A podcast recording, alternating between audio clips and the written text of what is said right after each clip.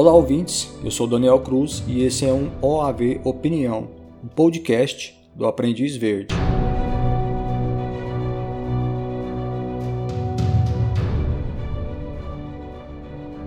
Olá a todos os nossos ouvintes. Nessa última semana, nós tivemos acontecimentos impactantes no mundo do crime. Nós tivemos a morte do Bernie Madoff, descrito por muita gente como um psicopata de sucesso que habilmente ajudou a construir Wall Street, foi presidente da Bolsa de Valores Nasdaq, financiou as campanhas políticas de inúmeros senadores eleitos e arquitetou o maior golpe financeiro da história do capitalismo. Nós tivemos também assassinatos em massa e tiroteios com várias vítimas nos Estados Unidos, feminicídios horríveis no Brasil e por aí vai. Esse podcast nasceu com o objetivo de comentar algum fato marcante do mundo do crime ocorrido na semana. Mas nesse episódio eu vou fazer diferente. Eu não estou com a mínima vontade em comentar sobre algum desses casos. Então, eu escolhi aqui um assunto aleatório e que acredito eu muito mais interessante de se ouvir. E esse assunto tem a ver com serial killers e lobisomens.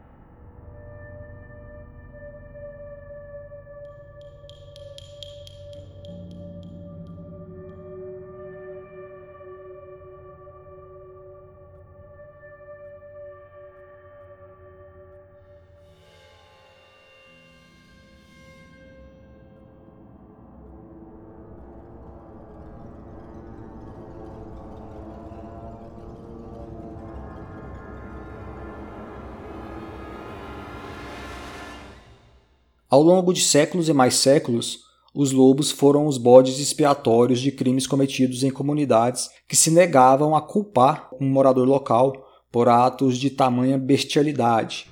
Se o corpo de uma criança fosse encontrado mutilado, era mais fácil e aceitável culpar um animal ou um ser sobrenatural, um lobisomem, um homem que se transforma num animal e sem a consciência humana estraçalha uma criança ou uma mulher. Crimes brutais envolvendo, por exemplo, a mutilação eram vistos como atos totalmente desumanos, que somente poderiam ser cometidos por uma força originada de algum lugar das profundezas das trevas.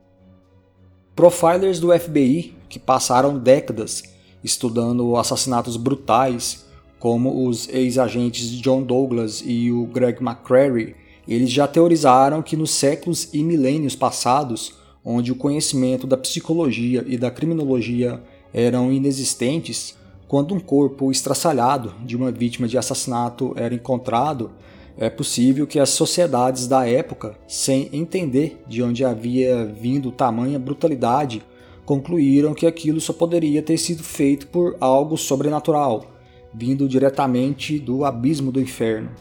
E isso pode ter gerado os mitos sobre os lobisomens. Segundo o John Douglas e o Greg McCrary, essas sociedades não aceitavam que alguém entre eles fosse capaz de cometer aquele tipo de maldade.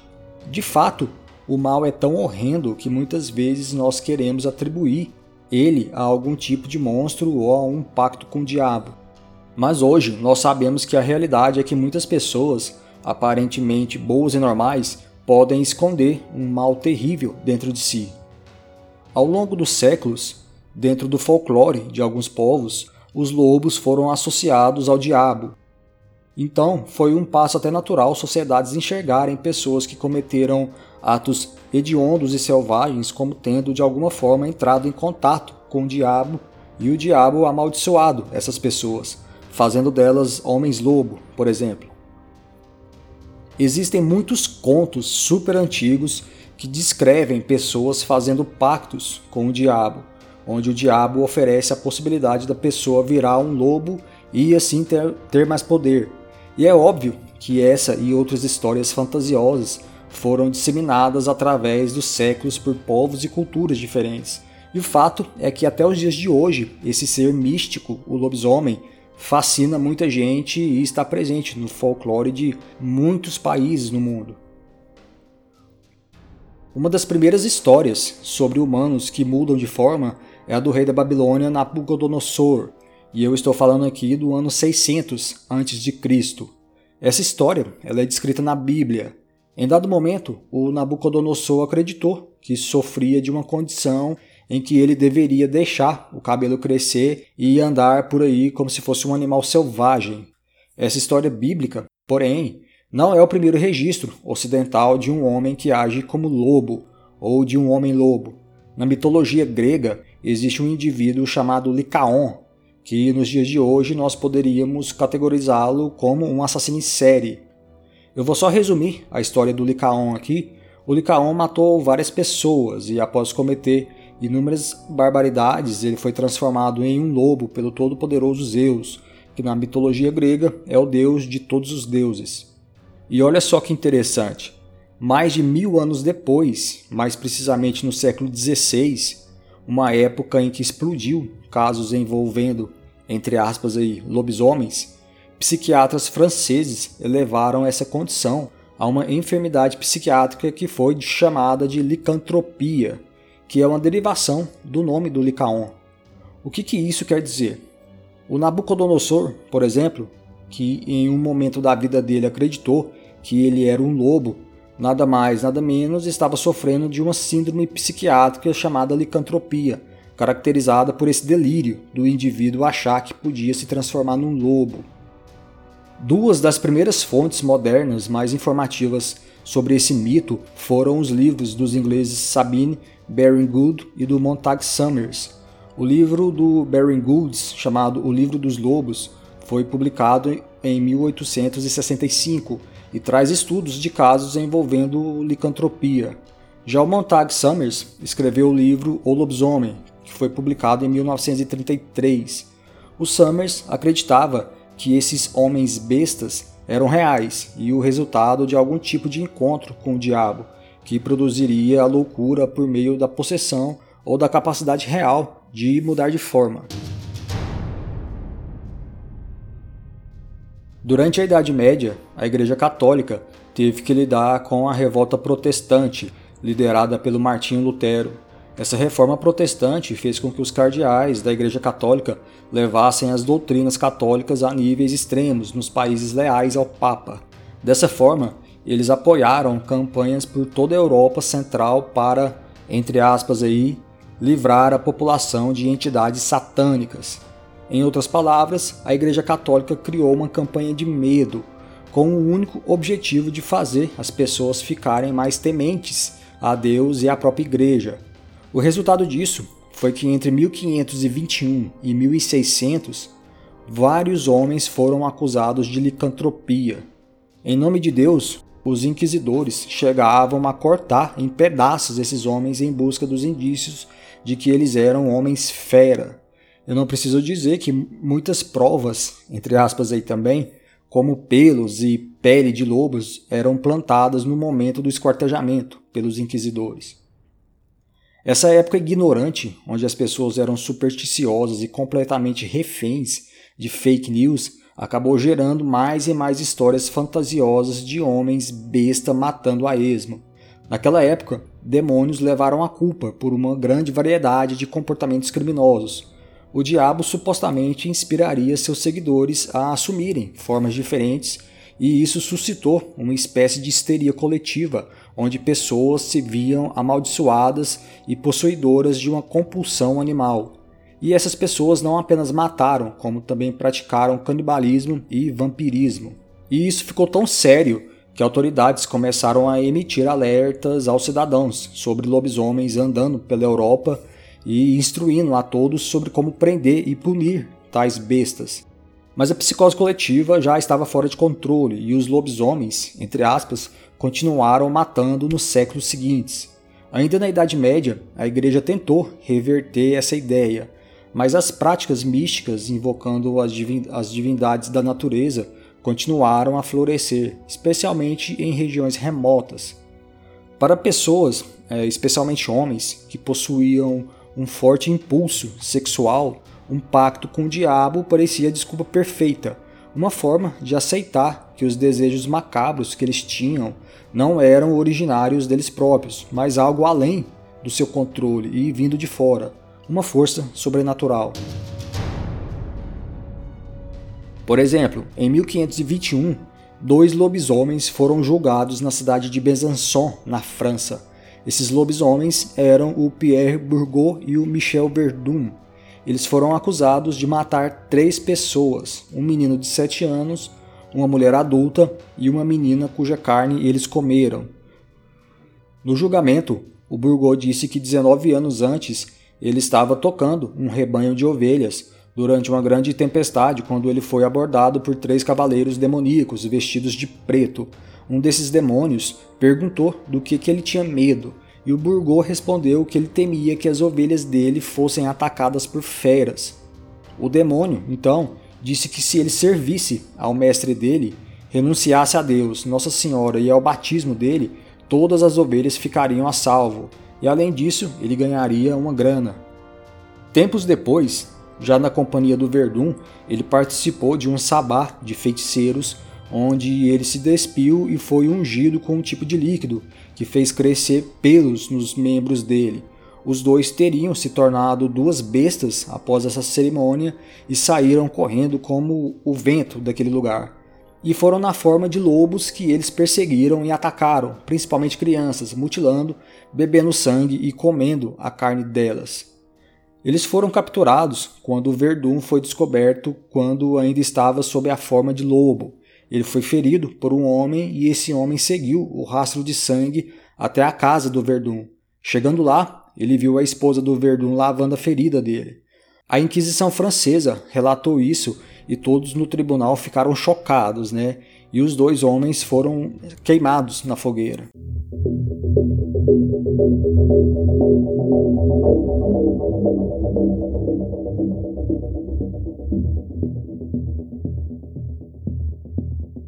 As histórias dessa época tinham uma narrativa comum. Era quase sempre uma mulher ou criança encontrada mutilada e parcialmente comida, e testemunhas afirmavam terem observado lobos na região ou lobisomens.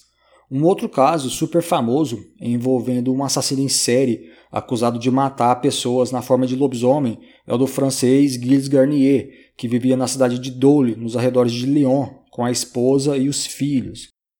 A família Garnier era pobre e era comum o Gilles ir até florestas para caçar animais e levar para casa para a família comer. Numa dessas idas a uma floresta, ele supostamente se deparou com o espectro de um homem que ofereceu a ele um líquido que o transformaria em lobo. Dessa forma, ele teria mais facilidade em perseguir e abater a presa e levar essa presa para a família dele comer. E após passar esse líquido no corpo, ele realmente conseguiu o poder de se transformar em lobisomem, mas ele só matava humanos quando estava nessa forma animal. O Gilles Garnier foi preso em 1572, depois que pessoas viram ele atacar uma criança, e aí ele foi forçado a confessar, oferecendo essa versão fantasiosa de ser um homem-lobo. No julgamento dele, ele confessou que certa vez, após participar da festa de São Miguel, ele viu uma menina de 10 anos entrando em um vinhedo já na forma de lobisomem, ele perseguiu e matou a criança com as patas e os dentes.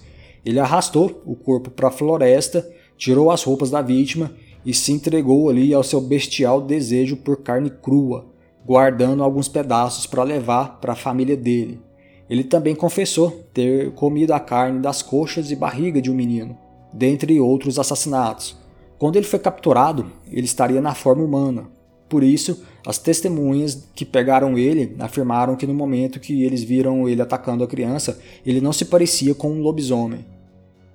O tribunal concordou que o Garnier foi uma vítima das forças das trevas, mas isso não livrou ele das chamas da Inquisição.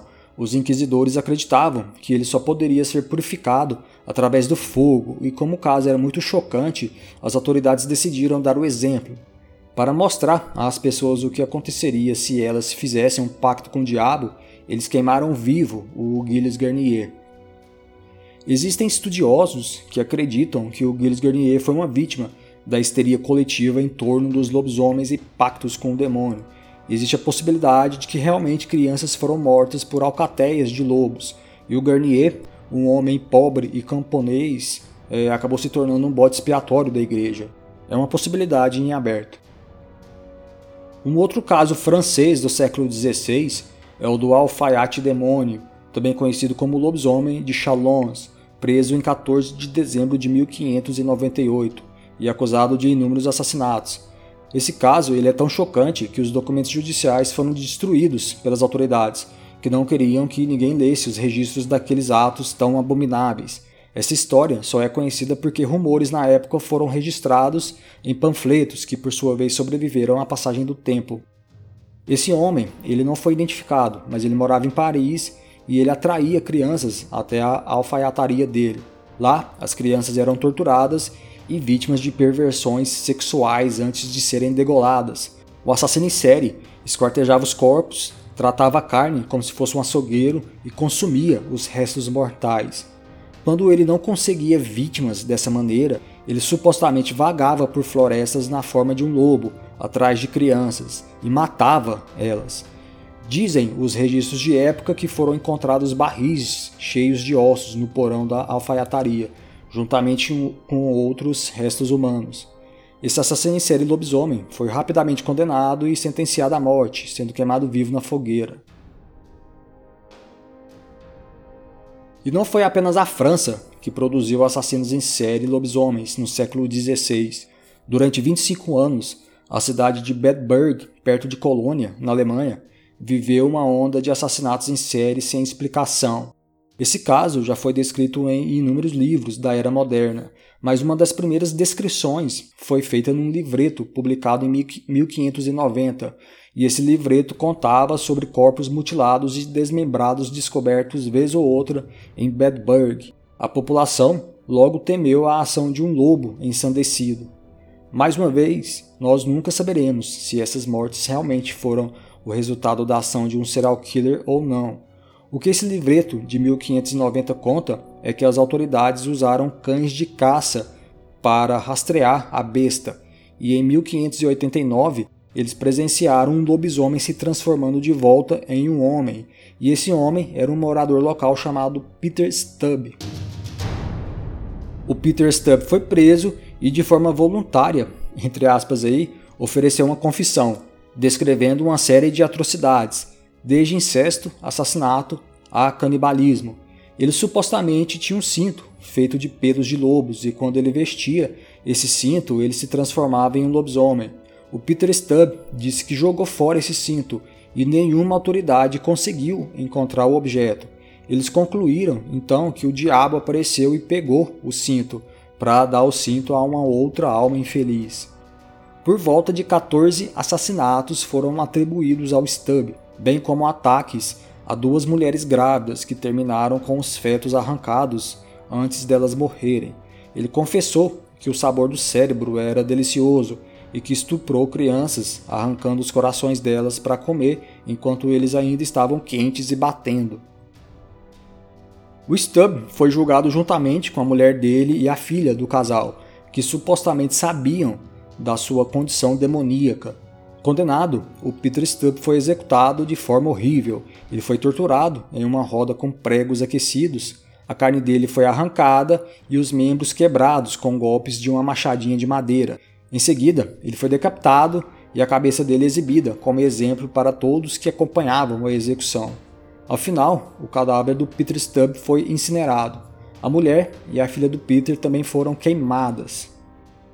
Alguns anos depois, em 1603, cerca de 600 supostos lobisomens foram queimados na Europa, e isso continuou nos séculos seguintes.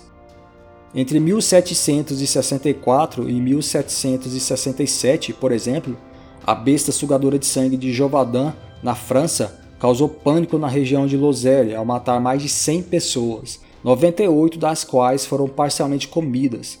Existe muita documentação sobre esse caso, mas até os dias de hoje não se sabe o que ocasionou tantas mortes, se realmente foram lobos gigantes ou um ou mais assassinos em série. Existe uma teoria sobre um assassino em série que estaria sofrendo de licantropia. Acreditando ser um lobo, esse homem vestiria uma roupa feita de pele de lobo, com a cabeça do animal acima da sua, e sairia matando pela região. Daí muitas testemunhas afirmarem terem visto uma criatura gigante na forma de lobo fugindo do local onde algumas vítimas foram encontradas.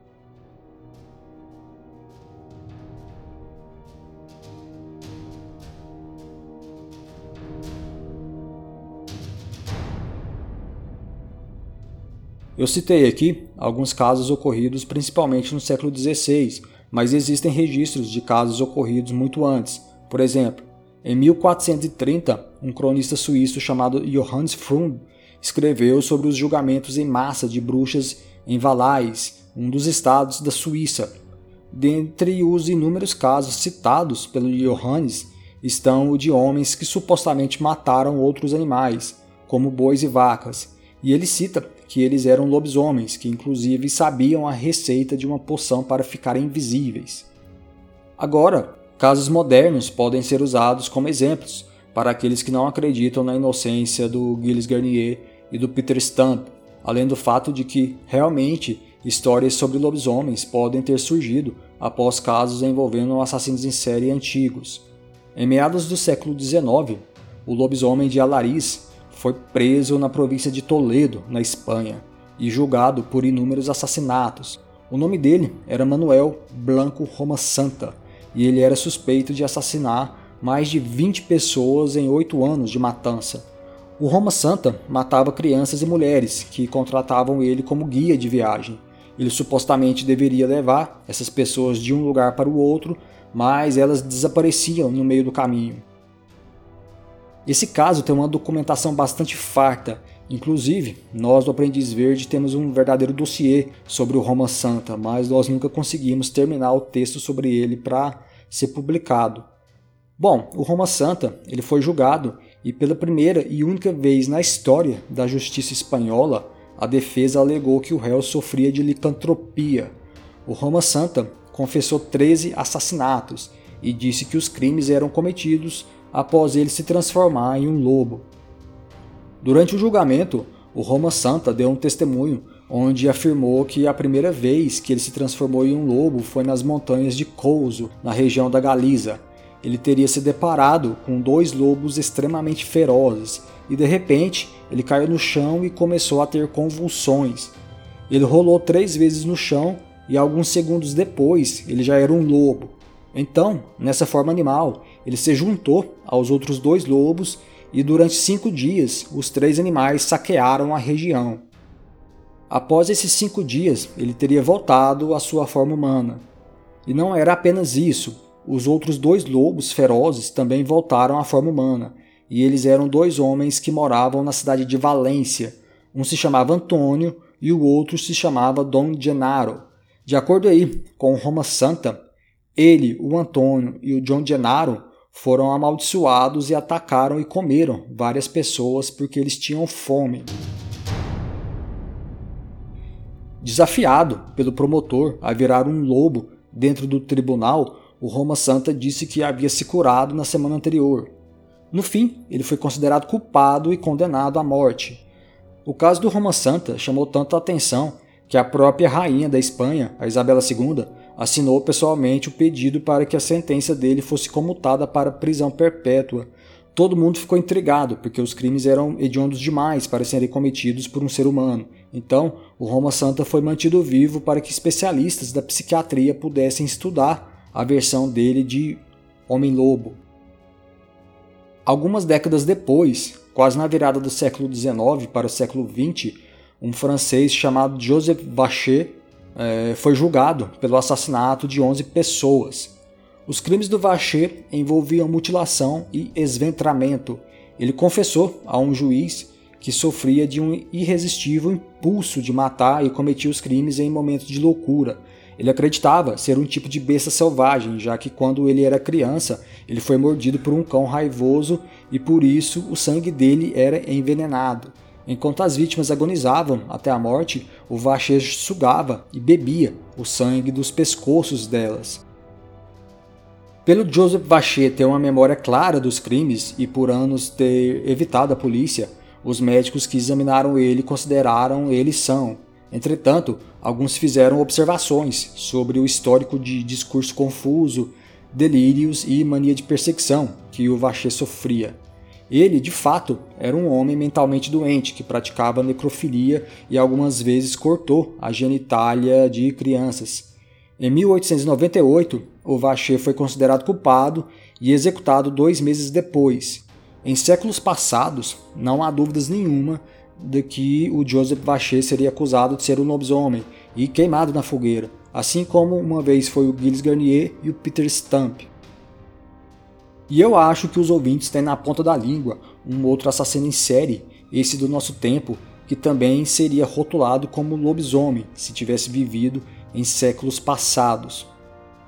No livro Serial Killers Anatomia do Mal, o autor Harold Schechter diz o seguinte sobre um tal de Andrei Ticatilo. Aspas.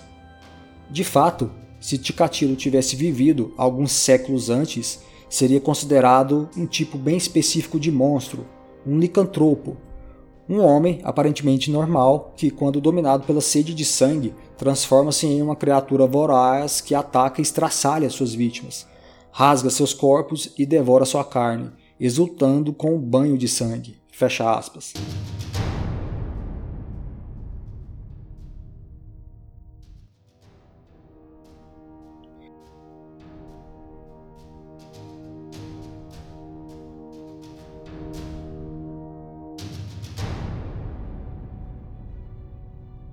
Em 1992, um psicólogo e historiador da medicina chamado Richard Knoll, o Richard Knoll ele é americano, ele publicou um livro chamado Vampiros, Lobisomens e Demônios.